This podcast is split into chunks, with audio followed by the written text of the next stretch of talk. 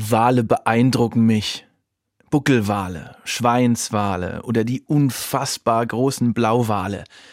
Die hätte ich gern mal aus der Nähe gesehen. Im Sommer war ich dann endlich mal im Deutschen Meeresmuseum Ozeanum in Stralsund. In einer großen Halle hängen Wale in Lebensgröße und aus den Lautsprechern erzählt eine Stimme ihre Geschichte. Immer wieder dröhnt das Heulen der Wale an die Ohren der Zuhörenden. Plötzlich lärmen die Lautsprecher. Schiffsschrauben, Sonare und Baggerarbeiten sind lauter als die Wale. So muss es sich für sie unter Wasser anhören, und weil die Tiere der Lärm stresst, ziehen sie sich zurück. Für die Fortpflanzung kann der Lärm katastrophale Konsequenzen haben.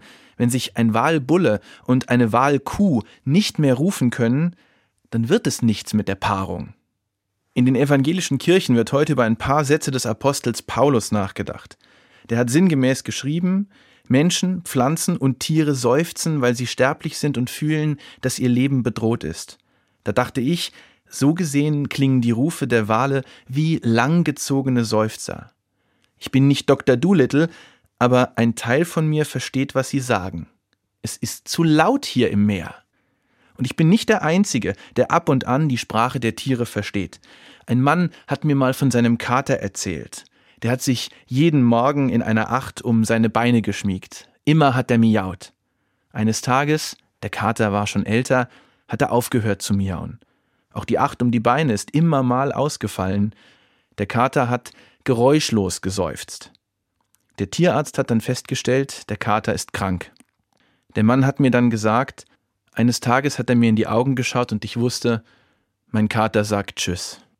Ich denke aber auch an einen Förster in der Nähe von Mainz, er sitzt mit mir zusammen in einer ehrenamtlichen Umweltgruppe. Er hat gesagt, der Wald hat Stress. Laub fällt zu früh ab, manchmal schon im Spätsommer.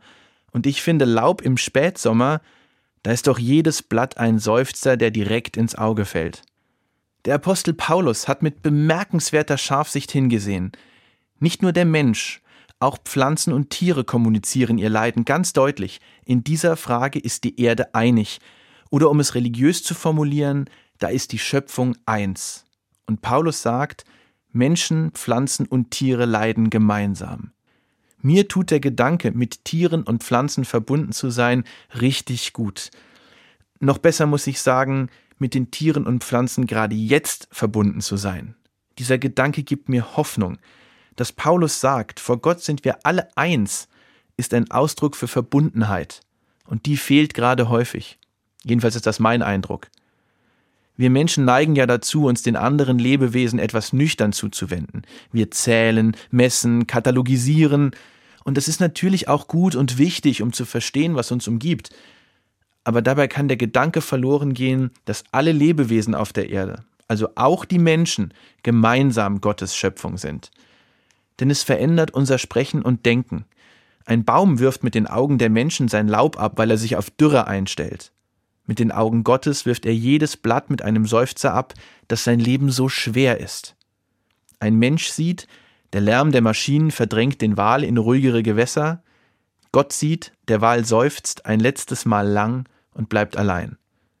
Zu fühlen, dass Menschen, Pflanzen und Tiere vor Gott eine Schöpfung sind, hilft, die anderen Geschöpfe zu verstehen.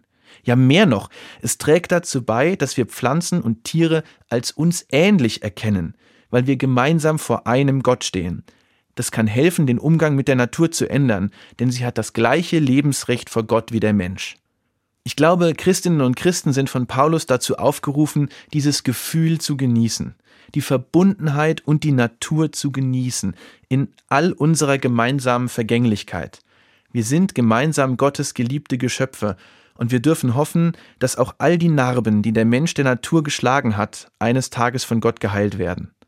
Ich wünsche Ihnen einen gesegneten Sonntag und ruhige Tage in der kommenden stillen Zeit.